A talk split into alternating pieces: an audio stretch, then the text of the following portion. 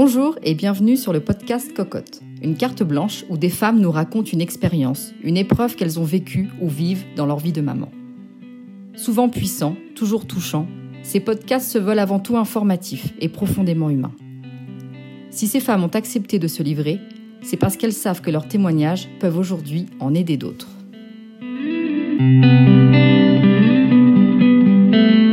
Pour ce nouveau podcast, nous accueillons une maman de deux enfants, victime durant une troisième grossesse du CMV, une maladie souvent passée sous silence, dont les conséquences peuvent pourtant être dramatiques. Je suis maman de deux petits garçons euh, et j'ai eu entre ces deux grossesses euh, euh, le CMV pendant une grossesse auquel j'ai mis un terme et je pense qu'il est important d'en parler aujourd'hui. Donc c'est important d'en parler aujourd'hui parce que beaucoup de personnes ne savent absolument pas ce que c'est, ce qui était mon cas à l'époque. Euh, le cytomégalovirus, donc c'est son charmant petit nom. Euh, c'est euh, c'est un virus de la famille des herpès qui est assez sournois puisque dans quasiment 90% des cas, on ne développe aucun symptôme, ou alors très peu, c'est-à-dire petite fièvre, courbature. Donc une légère grippe, personne ne s'en soucie. Heureusement, moi, ça n'a pas été mon cas. J'ai eu des symptômes assez conséquents, donc euh, c'était plus facile de se poser des questions. Et ce virus, euh, il est très, voilà, très, très sournois parce que personne ne sait euh, qu'il en est porteur. plus de 70% de la population adulte mondiale l'a déjà contracté, sans même le savoir.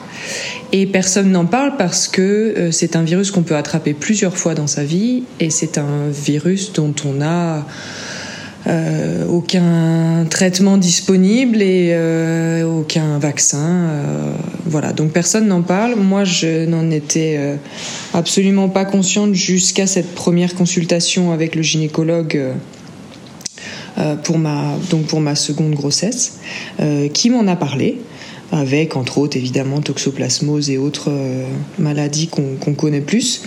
Euh, ça m'avait un petit peu euh, alerté à l'époque parce qu'effectivement j'en avais jamais entendu parler et que avec ce qu'il m'avait dit, bah, c'était j'avais trouvé ça assez choquant qu'il existe quelque chose d'aussi grave et que et que je j'en avais jamais entendu parler, euh, sachant que ce virus il est grave chez les gens euh, immunodéprimés, donc euh, évidemment ceux qui ont des, des, cancers ou les séropositifs, mais aussi et surtout pour les femmes enceintes, puisque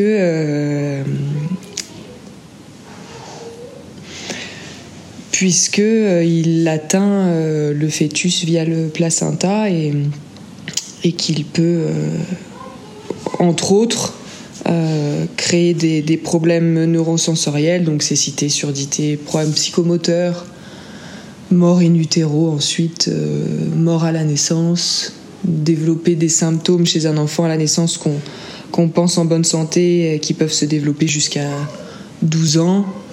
Euh, voilà.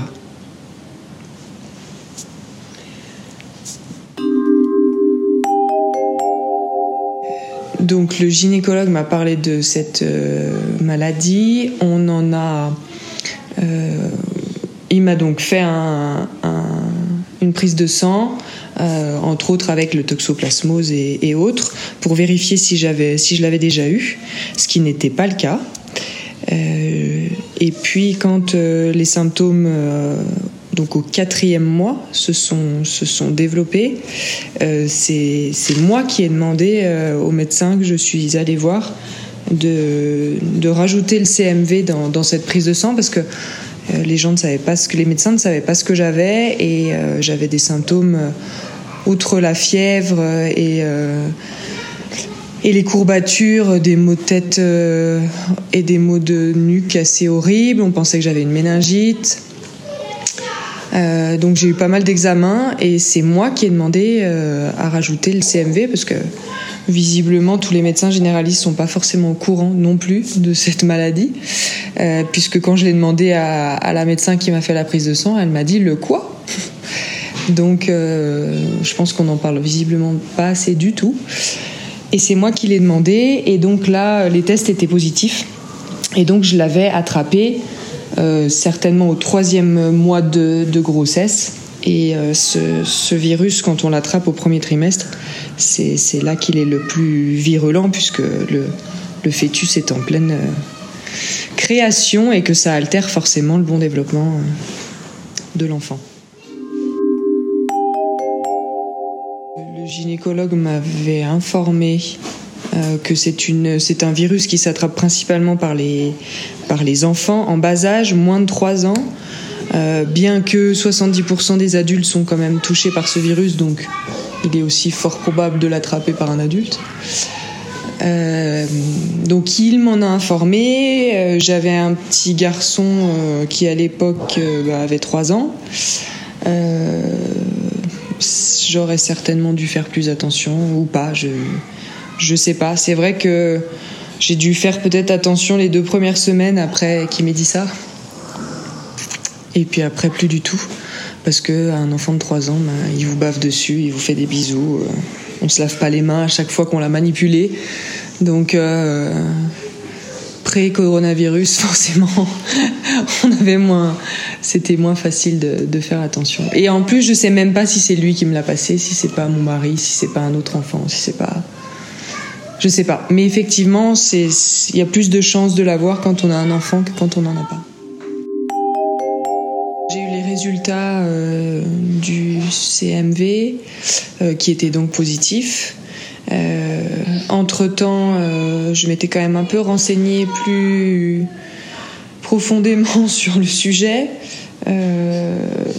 parce que j'avais un petit doute de l'avoir. Et je savais que ça allait être assez compliqué. Donc quand j'ai vu ces résultats, ben évidemment, le premier ressenti c'est non, je dois mal lire, c'est une blague c'est pas possible, je dois m'inquiéter pour rien. Alors là, tu relis une fois, deux fois, trois fois les résultats dans ta salle de bain tout seul, un samedi, quand il n'y a plus de médecin disponible.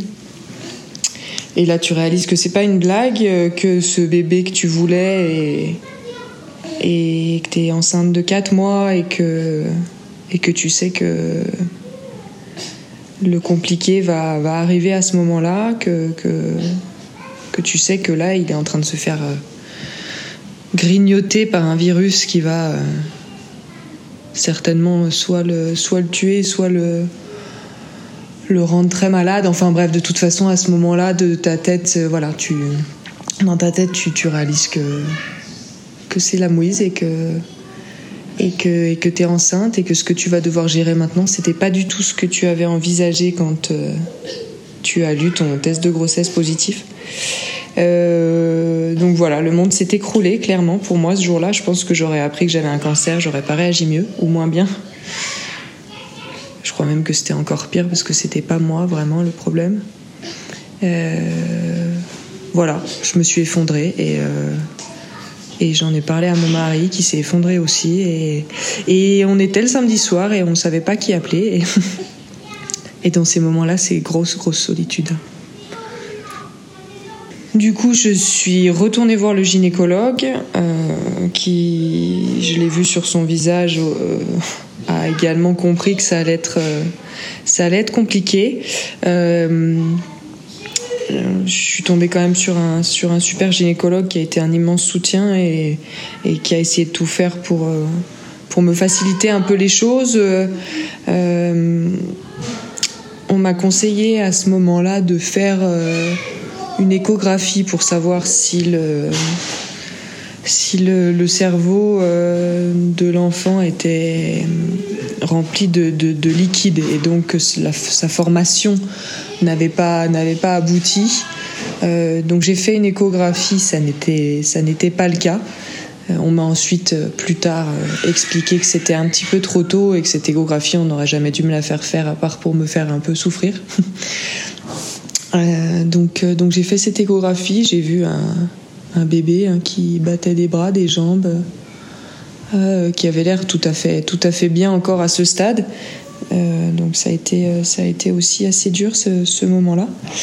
et puis ensuite, bah, j'ai rencontré une.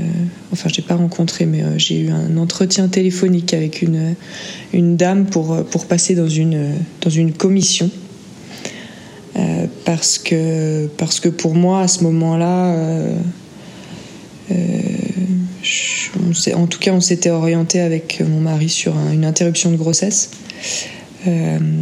parce que cette, cette épée Damoclès de il va peut-être vivre, mais peut-être pas, peut-être qu'il va mourir in utero, peut-être qu'il mourra à l'accouchement, euh, mais peut-être qu'il mourra pas, mais peut-être qu'il sera que sourd et aveugle, euh, ou peut-être qu'il aura besoin d'une grève de foie, mais qu'à 5 ans, c'était c'était pas possible pour moi de d'envisager une vie comme ça. C'était pas possible pour moi de d'offrir cette vie à un, enfant, euh, d'offrir cette vie à notre à un enfant et à notre famille, de de porter, de faire porter peut-être sur les épaules de mon fils de 3 ans le fait qu'un jour il aurait pu ou pas contaminer son frère et voilà c'était c'était pas possible. Je je me voyais pas euh, accoucher d'un enfant mort. Je me voyais pas prendre ce risque.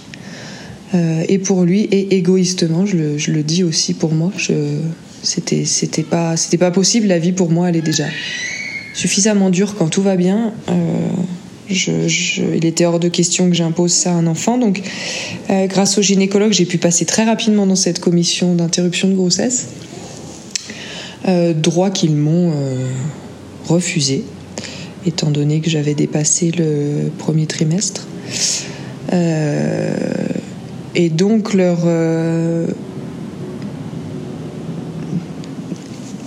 ce qu'ils m'ont dit à ce moment-là, euh, c'était euh, qu'il fallait attendre six mois pour pouvoir faire une, amyosynthèse et voir le degré euh, d'infection, le degré de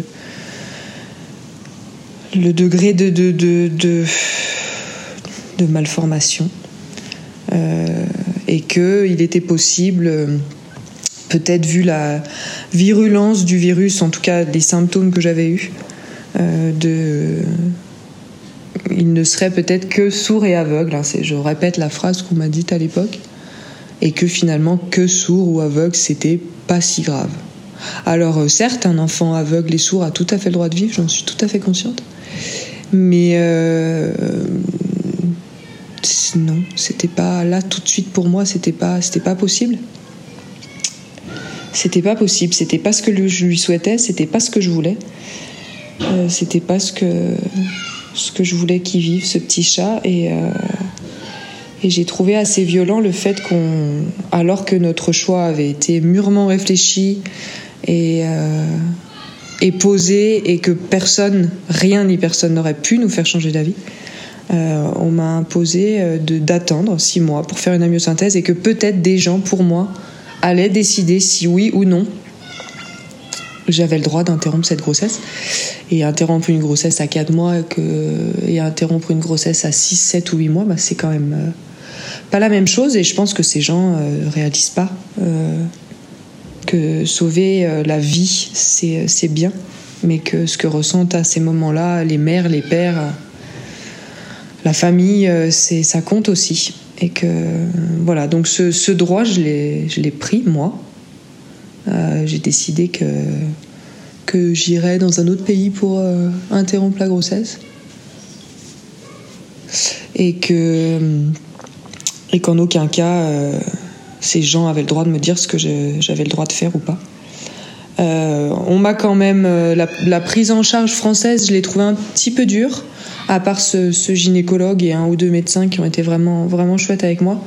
Euh, en tout cas, les médecins de cette commission, euh, j'ai alors j'imagine qu'ils sont pas comme ça dans toutes les villes de France, hein, mais en tout cas la mienne, euh, j'ai rapidement compris que qu'ils étaient dans cette commission effectivement un petit peu par conviction, je pense religieuse ou ou personnelle, pas forcément pour aider et et on m'a surtout fait peur en me disant que si j'allais dans un autre pays, j'allais euh, peut-être revenir stérile, que tout ça était très invasif, que voilà, que je prenais de gros risques. J'ai trouvé que dans une situation, dans la, situation dans laquelle j'étais, me faire peur sur l'éventuelle possibilité que que je devienne stérile, c'était pas forcément utile. Euh, donc, euh, donc, voilà. Mais et donc j'ai cherché sur internet. Ce qui est un peu le problème effectivement du CMV, c'est que bah, personne n'en parle, personne n'est au courant. J'ai appelé le planning familial pour savoir qu'est-ce qu'il fallait faire, qui, étaient les organismes que je pouvais appeler, quel pays procédait aux interruptions de grossesse, que c'est vrai que avant, bah, je m'étais pas forcément intéressée à ça non plus. Euh, le, donc le, le, planning familial, en tout cas la dame que j'ai eu au téléphone, euh, n'avait aucune idée de ce qu'était le CMV.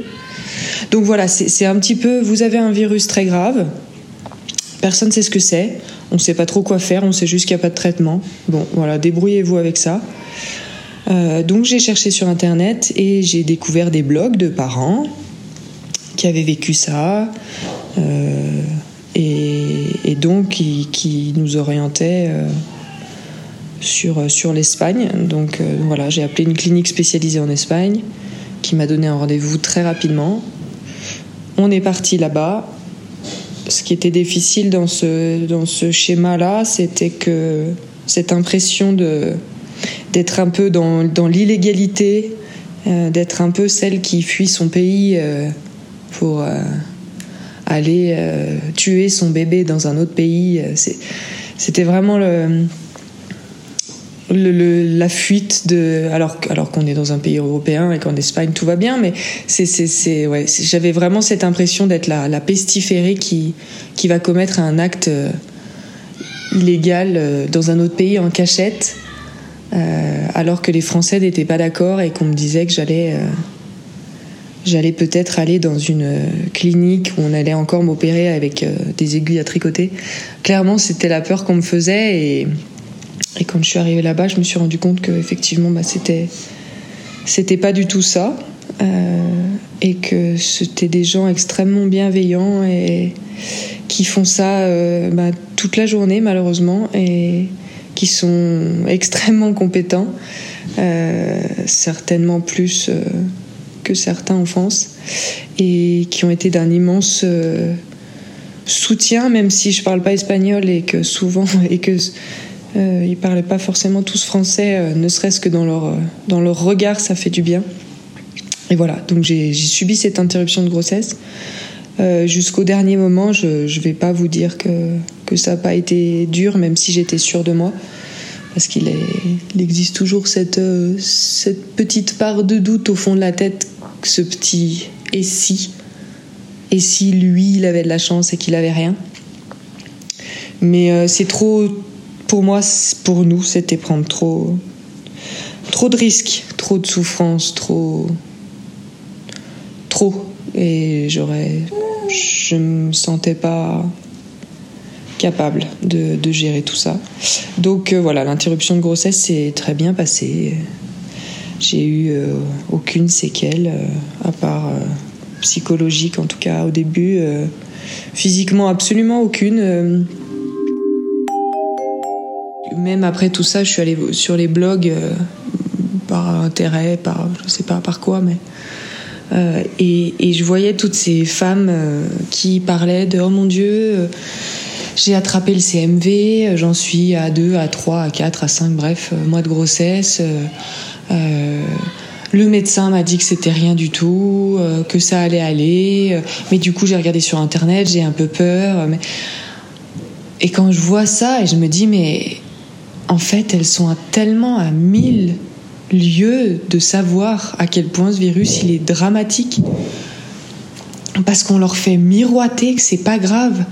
Alors oui, forcément, si, si, on nous disait la vérité à ce moment-là, et heureusement, moi, on me l'a dit, on me l'a dit de la vérité, mais, mais de leur dire, mais oui, c'est grave en fait, c'est super grave, quoi. C'est super grave parce que vous savez pas euh, vous savez pas s'il va pas être sourd, aveugle, euh, s'il va pas pouvoir marcher, s'il va avoir une grève de foie à 5 ans, euh, si euh, va être neurologiquement juste pas terminé cet enfant. Et, et, les médecins vu vu qu'ils veulent pas faire paniquer les femmes, vu qu'ils savent qu'il n'y a pas de traitement et pour éviter certainement des interruptions de grossesse à outrance, j'en sais rien, le pourquoi du comment, il faudrait il faudrait leur demander à ces gens mais de faire croire à ces pauvres femmes que c'est pas grave et que non non mais ça va aller on va faire une amyosynthèse puis non mais ça va aller. Mais ça va aller de quoi? Et puis à cinq semaines de vie ton enfant il meurt et on t'a même pas prévenu. Alors je sais pas si le fait de savoir euh, peut tout changer. Non pas forcément. Mais au moins ça te donne un choix de oui, j'ai envie d'aller vers une vie où je vais vivre peut-être des aventures difficiles, peut-être je vais perdre mon enfant, peut-être il va pas pouvoir marcher à l'âge où il devra marcher, mais au moins tu sais, c'est ton choix de oui, je suis euh, croyante ou oui, peu, peu importe, j'accompagnerai mon enfant dans les handicaps ou non, j'ai juste pas envie de cette vie. Eh ben non, on leur dit pas. Et on leur fait croire que oh ben non, mais ça va aller. Et non, en fait, ça va pas aller quoi. Et puis si ça va, mais c'est juste que tu as tellement de chance que qu'il aurait fallu que tu le saches pour, pour, que tu puisses jouer au loto parce que tu as de la chance. Non, c'est grave. Aujourd'hui, il n'y a pas si longtemps, j'ai parlé à un, pédiatre à la retraite à qui j'ai raconté cette histoire, ce qui m'était arrivé en tout cas, et qui m'a dit Mais, mais, mais t'as tellement pris la bonne décision parce que tous les enfants que j'ai connus qui ont été atteints du CMV in utero, j'en ai jamais connu un qui allait bien. Et ça, cette phrase-là, elle m'a, elle m'a percuté et elle m'a fait, oui, certes, du bien parce que, parce que ça, même si je suis toujours sûre de moi aujourd'hui et que je regrette pas mon choix, ça fait toujours du bien de se dire bon, j'ai peut-être pas fait une connerie. Mais surtout, cette phrase-là, ces femmes, elles, devraient l'entendre, on devrait leur dire attention, si tu gardes cet enfant, il se peut qu'il soit pas normal.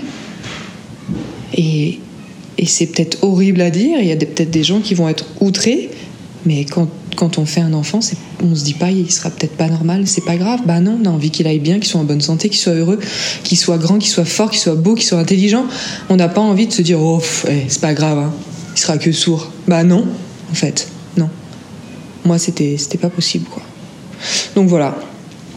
Je pense qu'on devrait en parler. Je pense que même si c'est quelque chose qui se soigne pas, euh, on devrait savoir ce qu'on risque et, avoir le choix.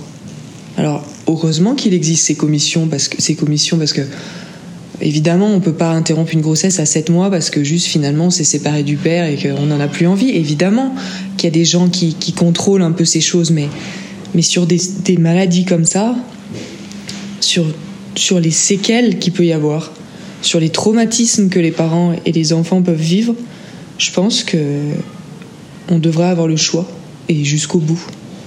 Parce que c'est pas rien. C'est pas juste la couleur des yeux qui nous plaît pas, quoi.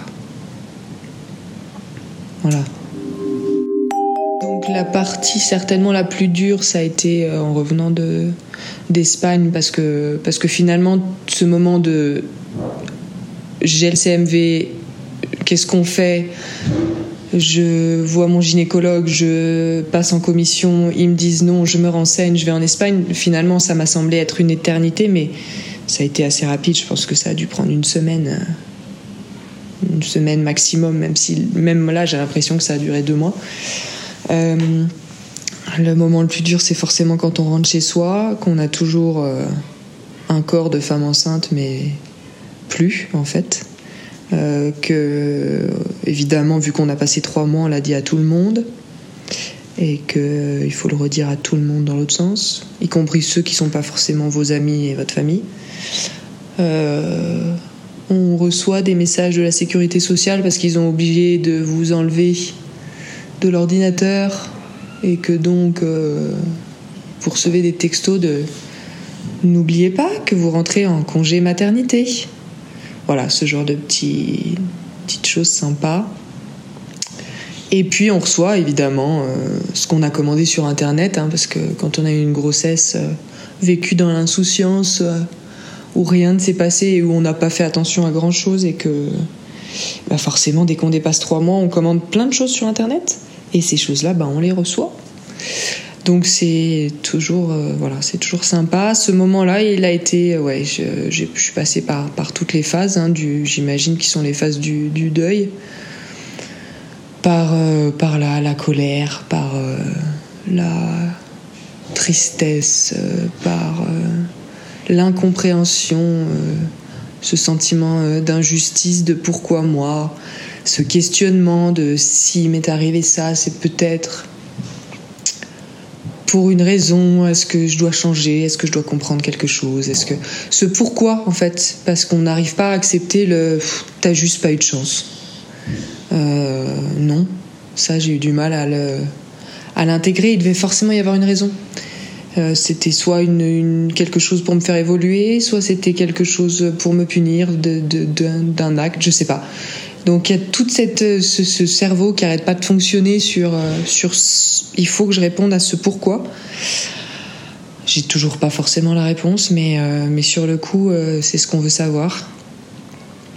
Et puis, puis la jalousie, on développe des, sentiments qui, sont, mauvais et, qu'on sait être mauvais quand on a un minimum de cœur. Donc c'est d'autant plus dur parce qu'on se trouve assez pitoyable d'être jalouse d'une femme enceinte, d'être jalouse euh, de quelqu'un qui est enceinte et qui fume une cigarette alors que alors que toi t'as jamais fait ça et que t'as pas eu de chance. Enfin c'est tu, tu, tu, juges, tu es jalouse, tu, tu, as envie, tu es en colère, tu et en plus tu te supportes pas d'être comme ça, donc évidemment c'est pas c'est pas facile. Euh, la seule chose que, que que je peux conseiller dans ces moments-là, c'est de, c'est de pas, c'est de ne pas rien faire. C'est, d'essayer de se faire aider, d'essayer de s'apporter du bien-être. Alors je sais pas. Moi, je crois que j'ai, fait à peu près tout ce qui était possible de faire. Hein. le psychologue, l'acupuncteur, le yoga, la sophro, euh, tout. Je crois que j'ai tout fait. Malgré tout, ça, ça m'a aidé. Ça m'a aidé, j'avoue. Et puis voilà, je pense que c'est, c'est un deuil, que ça prend du temps. Euh, qu'il faut se faire aider et pas et qu'il faut euh, faut en parler euh, à des gens en tout cas bienveillants parce qu'on a quand même toujours ce genre de phrase de non mais tu l'as fait assez tôt ça va c'est T'imagines si tu l'avais fait à 8 mois? Ah bah oui, il y a toujours pire, il y a toujours plus atroce.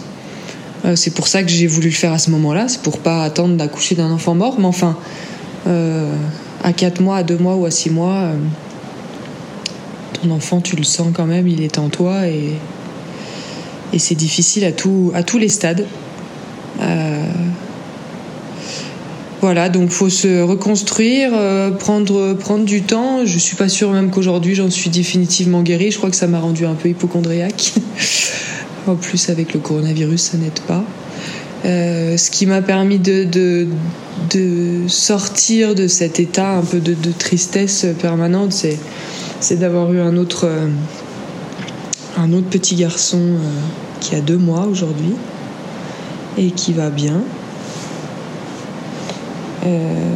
donc forcément, ça, ça aide. Ça aide à tourner la page, ça aide à, à se rendre compte que la vie, c'est, il y a des moments difficiles, mais qu'il peut y avoir de beaux moments qui arrivent après et que c'est pas parce qu'on l'a eu une fois que même si le monde s'écroule, il peut, il peut se reconstruire différemment. Pour moi, cet enfant, il a, il a, il a existé, il est important. Je, je lui parle parfois, mais on peut arriver à remonter la pente. Ce qu'il faut, c'est ce que j'aimerais aujourd'hui, c'est que les gens soient au courant, que les gens puissent en parler, que les gens puissent prendre la mesure et, l'ampleur de ce qu'est ce virus et, qu'ils aient le droit juste de, de choisir.